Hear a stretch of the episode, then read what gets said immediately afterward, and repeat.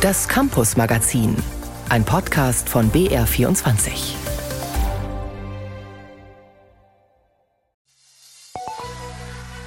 Jetzt zum Beispiel bei das Mittelschullehramt wusste ich jetzt noch nicht so viel und deswegen fand ich das jetzt auch gerade schon sehr interessant und warum das eigentlich ja auch ein toller Beruf ist. Ich bewundere eigentlich immer die Leute, die an der Tafel stehen und deswegen sehe ich mich da eigentlich selber auch mal vorne an der Tafel und möchte Lehrerin werden. Das ist Musik in den Ohren des bayerischen Kultusministers Michael Piazzolo. Denn wir brauchen dringend neue Lehrerinnen und Lehrer. Ein sogenannter Schülercampus soll jungen Menschen den Beruf schmackhaft machen. Ob das klappt, mehr dazu gleich. Außerdem fragen wir, was passiert eigentlich mit der Bildungspolitik in der Bundeshauptstadt Berlin, wenn das Bildungsressort nach 27 Jahren in den Händen der SPD nun an die CDU geht? Zunächst aber erklären wir, warum es nicht besonders attraktiv ist, eine Wissenschaftskarriere an der Uni zu starten. Das und mehr im Campus-Magazin. Im Studio ist Jan Toczynski. Folgendes Stellenangebot. Schlechte Bezahlung, wenig Zeit für die eigentliche Aufgabe, weil viel Bürokratie und vor allem jahrelanges Hangeln von einer befristeten Stelle zur nächsten. Dann mit Mitte 40 fallen sie plötzlich raus aus dem System, weil es keinen neuen Vertrag mehr gibt. Attraktive Karriereaussichten sehen anders aus, das steht fest. Deshalb wollte jüngst das Bundeswissenschaftsministerium das sogenannte Wissenschaftszeitvertragsgesetz reformieren. Die Postdocs, also die Stellen mit Doktor, aber noch ohne Professorentitel, sollten nur noch maximal drei Jahre befristet werden dürfen, anstatt wie früher sechs Jahre.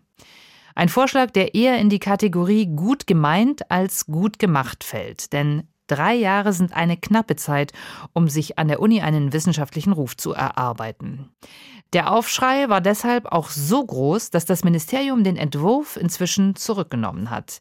Miriam Garufo hat eine betroffene junge Wissenschaftlerin getroffen.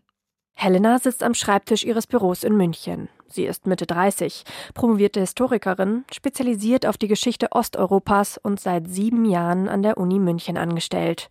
Sie erinnert sich noch genau, wie sie angefangen hat. Direkt nach dem Studium hatte sie eine feste Stelle für ihre Promotion angeboten bekommen. Keine volle, sondern nur eine Zweidrittelstelle und auch nur befristet.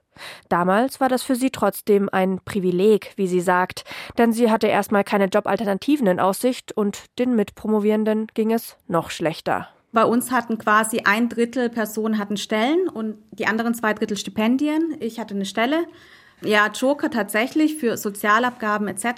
Und sie konnte sich voll auf ihre Doktorarbeit konzentrieren. Sie hatte nicht zu viele Lehrveranstaltungen an der Uni, alles bestens. Weil sie in einer anderen Sprache forschen und in Archive nach Osteuropa reisen musste, schaffte sie ihre Doktorarbeit auf den Tag genau gerade so in den sechs Jahren wie vorgesehen. Dann folgte die nächste Befristung als sogenannte Postdoc an der Uni, wo sie jetzt ist. Sie ist glücklich und stolz, es bis hierher trotz Widrigkeiten geschafft zu haben. Aber von den rund 30 Historikerinnen und Historikern, die mit Helena zusammen promoviert hatten, sind heute gerade nur noch fünf in der Wissenschaft tätig. Und oft genug denken auch Helena und ihre Kolleginnen darüber nach, hinzuschmeißen. Also es sieht statistisch nicht gut aus für mich, aber auch für uns alle. Also im Semester habe ich bestimmt mit jeder meiner befreundeten KollegInnen mindestens einmal oder zweimal das Gespräch, so ich steige jetzt aus, weil natürlich das auch, ja, auch zu Last geht, weil man einfach nicht weiß, ob man es schafft oder nicht schafft. Das macht ja auch psychisch was mit einem. Der Grund? Sie muss ihre Habilitation in der vorgesehenen, befristeten Zeit schaffen, um dann vielleicht eine der sehr wenigen Professorenstellen in Deutschland zu ergattern. In Deutschland gelingt das insgesamt nur ein Viertel aller Postdocs und davon wieder nur wenige Frauen.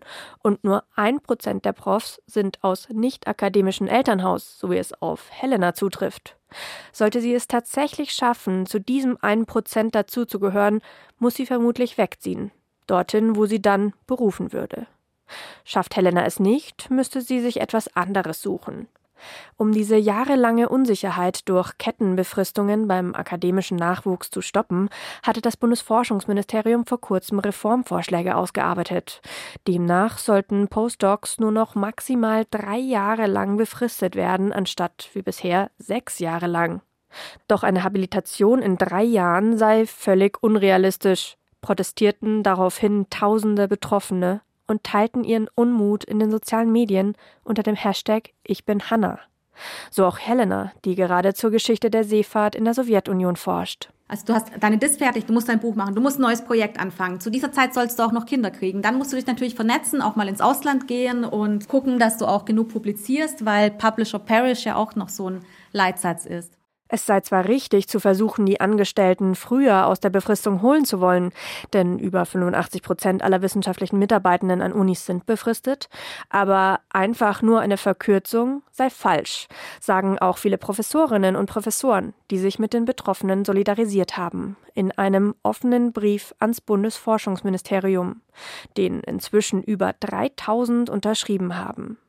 Eine der Initiatorinnen ist Irene Paula Villa-Praslawski, Professorin für Soziologie an der Münchner Ludwig-Maximilians-Universität. Es braucht früher Klarheit darüber, kann ich hier bleiben, was sind meine Aussichten, was ist meine Zukunft. Daraus aber zu machen, naja, dann verkürzen wir die Verweildauer sozusagen, die du überhaupt in diesem System verbringen kannst, ist ein Schlag in die Kniekehlen für alle, die wissenschaftlich arbeiten. Der Präsident der TU München, Thomas Hoffmann, befürchtet, diese Reduktion von sechs auf drei Jahre, darüber muss man sich klar sein, das wird zum nachhaltigen Schaden der deutschen Akademie sein, weil sie die besten Kräfte verlieren werden. Die gehen ins Ausland oder gehen in die Wirtschaft. Aber das ist wirklich Grund zur Sorge. Das Bundesforschungsministerium hat seinen Gesetzesentwurf inzwischen zurückgezogen und schreibt in einem schriftlichen Statement an den BR, man nehme die entbrannte Diskussion sehr ernst und habe sich deshalb bereits nochmal ausgetauscht. Doch was wäre die Lösung gegen die ständigen Befristungen mit all ihren prekären Folgen für die Betroffenen? Dazu heißt es aus dem Bundesforschungsministerium, man werde die Anregungen dazu mitnehmen in weitere koalitionsinterne Verständigungen. Bernhard Emmer, ist Vorsitzender des Landesverbands Wissenschaftliches Personal in Bayern. Er schlägt vor, Entweder man geht mit den Anforderungen runter oder man schafft eine Perspektive, wo man den Leuten sagen kann, wenn ihr das und das erfüllt, dann seid ihr im System entfristet drinnen. Heißt konkret, nach der Promotion wird eine Zielvereinbarung mit Perspektive geschlossen. Wird die Zielvereinbarung erfüllt, etwa ein vereinbartes Forschungsziel, dann bekommt man nach der Befristung fix eine unbefristete Stelle im akademischen Mittelbau.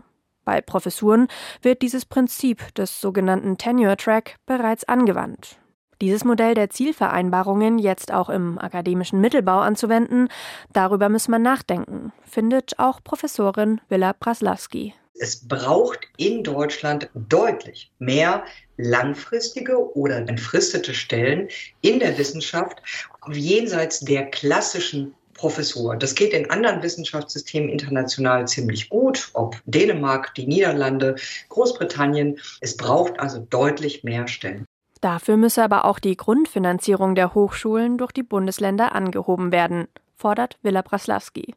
Bis dahin bleibt es Postdocs wie Helena an der Uni München nichts anderes übrig, als weiterzumachen und zu hoffen, nicht irgendwann den Job zu verlieren. Bis Mitte 40 weiß man nicht, wie es weitergeht, ob es weitergeht, ob es in der Wissenschaft weitergeht oder nicht. Und das macht natürlich was mit einem. Ich versuche es tatsächlich oft einfach zu verdrängen. Wir reden da nicht so viel darüber, weil einfach keiner weiß, was passiert und wie es passiert und ähm, was sich ergibt oder nicht. Deswegen ähm, lohnt sich das gar nicht, sich jetzt total verrückt deswegen zu machen. Sie und ihr Mann bleiben vorerst gelassen. Ihr Mann hat übrigens seine akademische Laufbahn schon längst freiwillig verlassen. Er arbeitet heute als promovierter Geograf in der freien Wirtschaft. Helena will das aber nicht. Sie ist zuversichtlich, dass es bei ihr in der Wissenschaft weitergeht. Irgendwie, irgendwo. Miriam Garufo über die prekären Arbeitsverhältnisse an den Universitäten.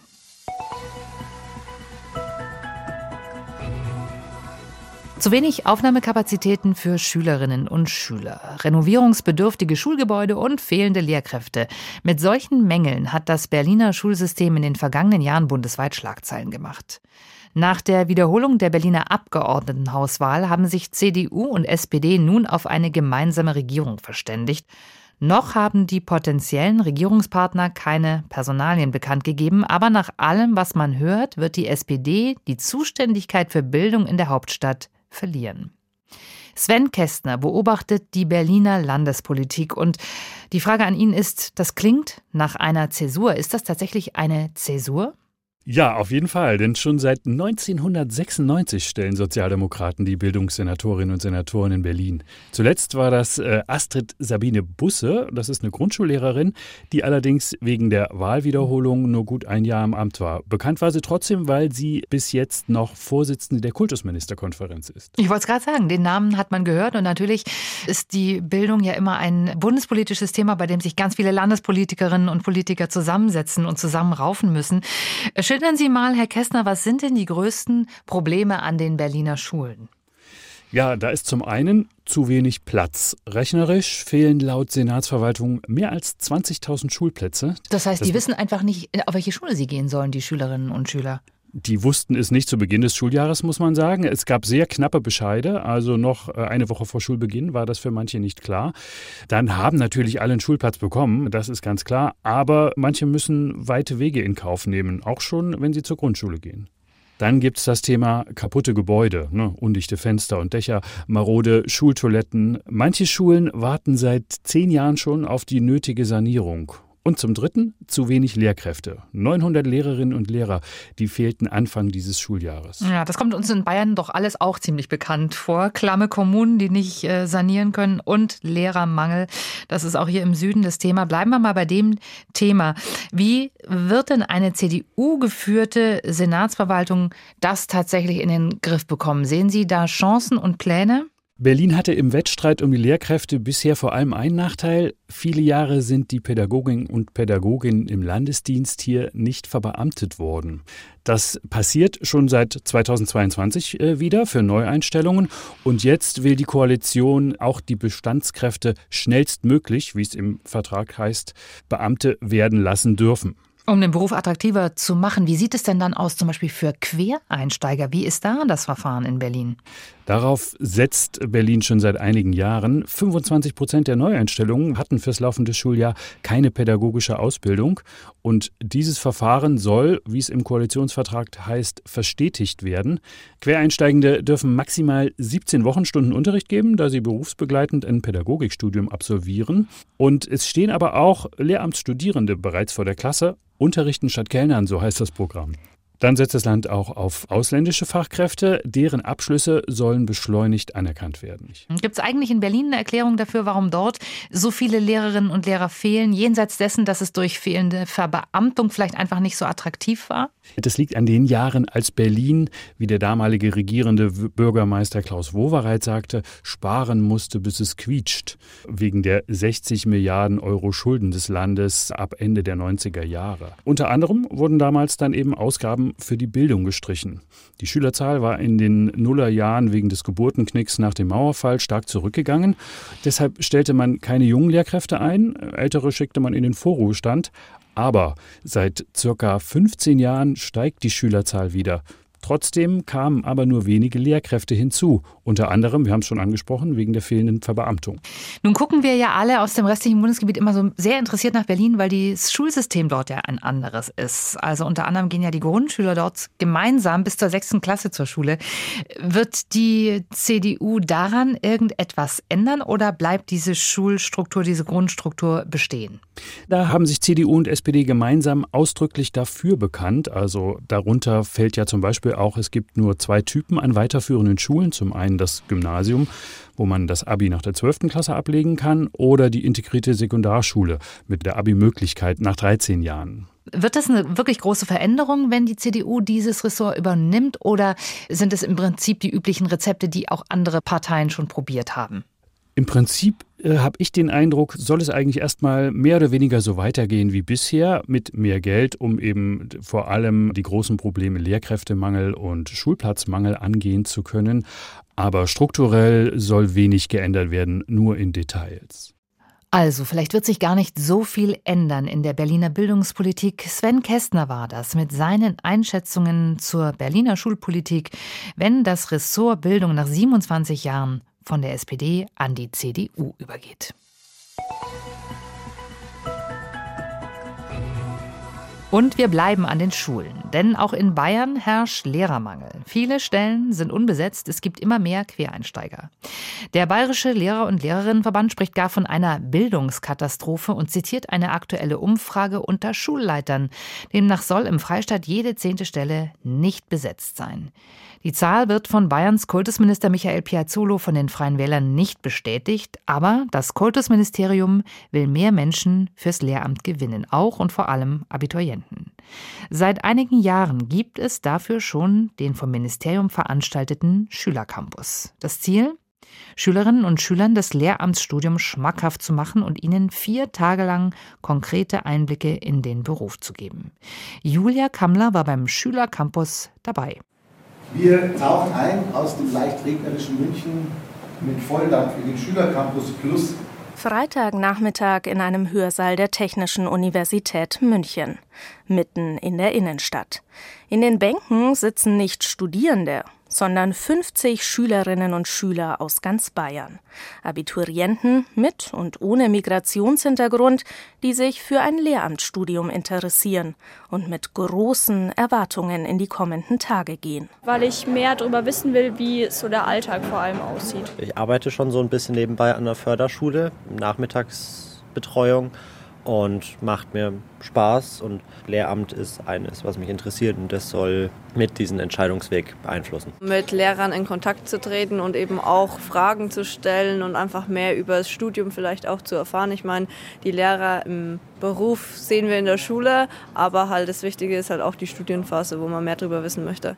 Zum Auftakt gibt's aber erstmal ein Gespräch mit dem Oberboss. Im Moment wartet alles äh, spannungsgeladen auf Sie. Bayerns Kultusminister Michael Piazzolo schaut vorbei. Es ist mir ein großes Vergnügen, heute da zu sein, weil Sie da sind. Und Sie sind im Grunde unsere Diamanten. Bereits seit mehreren Jahren veranstaltet das Bayerische Kultusministerium unter anderem mit der TÜV Süd Stiftung und verschiedenen Hochschulen den Schülercampus. Mehrere Tage vollgepackt mit Workshops, Gesprächsrunden und Einblick in den Unterricht. Die Fragen an den Kultusminister sind vielfältig. Ich habe sogar zwei Fragen. Wie steht es um die Inklusion an Bayerns Schulen? Wie um die Digitalisierung, die Medienkompetenz? Wo wird ein Lehrer nach seinem Studium dann genau eingesetzt? Kann man überall hingeschickt werden? Und wie ist das mit der Verbeamtung bei psychischen Erkrankungen? Bekommt man die dann nicht? Nein, so stimmt das nicht. 80 Prozent der Teilnehmerinnen und Teilnehmer nehmen laut Kultusministerium nach dem Schülercampus auch tatsächlich ein Lehramtsstudium auf. Für Piazzolo also ein erfolgreiches Format, das sich lohnt. Natürlich, weil wir auch auf der Suche nach jungen Lehrerinnen und Lehrern sind. Wir wissen jetzt schon aus unserer Lehrerbedarfsprognose, dass sicherlich in diesem Jahrzehnt die Lehrerinnen und Lehrer an allen Schularten auch gesucht sind, dass wir sie brauchen. Das war auch Wissen, dass Schule der Zukunft noch äh, personenintensiver ist. Und insofern werbe ich persönlich dafür und habe mich sehr gefreut, auch heute im Austausch mit den jungen Schülerinnen und Schülern zu sein. Ebenfalls wichtiger Teil des Schülercampus, das bayerische Netzwerk der Lehrkräfte mit Migrationsgeschichte. Sprecher Muitin Aslan, Seminarleiter an einer mittelfränkischen Mittelschule, ist es wichtig, dass der Campus gleichermaßen aus Schülern mit und ohne Migrationshintergrund besteht für die Integration der jungen Menschen, die zugewandert sind und aber auch für die Eltern. Auch in der Elternarbeit sind Lehrkräfte besonders wichtig, wenn es ums Eisbrechen geht oder auch Voreingenommenheiten oder Schwellenängste gegenüber der Schule. Und wenn Sie dann Lehrkräfte sehen, ach, das ist doch einer von uns sozusagen, dann ist das Eis vielleicht schneller gebrochen.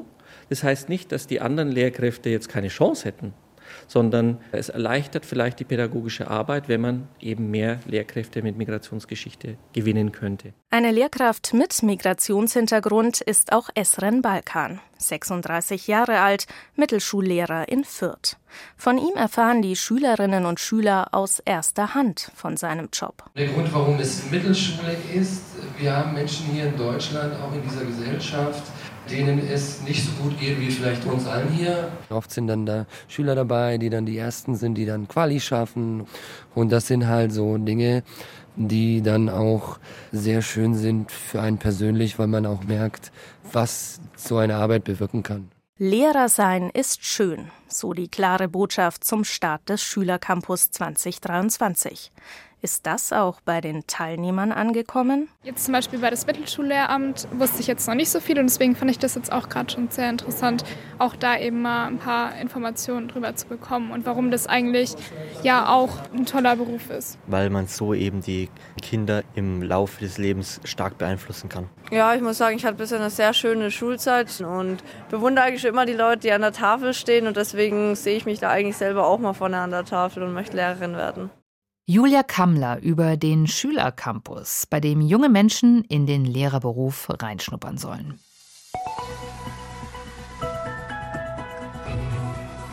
Und jetzt drehen wir das Ganze mal um und schauen in ein Land, in dem es nicht an Lehrern, aber an Schülerinnen und Schülern fehlt. Japan ist das Land mit der weltweit ältesten Bevölkerung. Ein Viertel der Japanerinnen und Japaner ist 65 Jahre oder älter. Deshalb gibt es immer weniger junge Menschen, die zur Schule gehen. Auf dem Land ist das Problem der leeren Klassenzimmer daher allgegenwärtig. Udo Schmidt berichtet über ein Land, in dem Schulen geschlossen werden, weil niemand mehr hingeht. Tenai, ein 5000 Seelenort in der Präfektur Fukushima, versteckt in den Bergen. Im März liegt hier noch Schnee, Skibegeisterte schätzen die Pisten und Loipen. Der Yumoto Junior High School in Tenai hilft der sich entwickelnde Tourismus jedoch nicht. Der Bus, der am Morgen Schülerinnen und Schüler in der Gegend einsammelt, kommt nahezu leer am Schulgebäude an. Aihoshi und Aita Sato, beide 15, steigen aus dem Bus. Sie sind an diesem Morgen die einzigen Fahrgäste. 76 Jahre ist die Yumoto Junior High School alt. Nun wird sie schließen. Der Beschluss ist bereits gefallen. Aoi hat in der Zeichenstunde Kalligraphien hergestellt. Sie beugt sich über das Papier. Als ich davon hörte, dass die Schule schließen muss, war ich traurig. Aber ich habe auch gedacht, dass es doch Verschwendung ist, eine Schule mit so einer langen Geschichte zu schließen.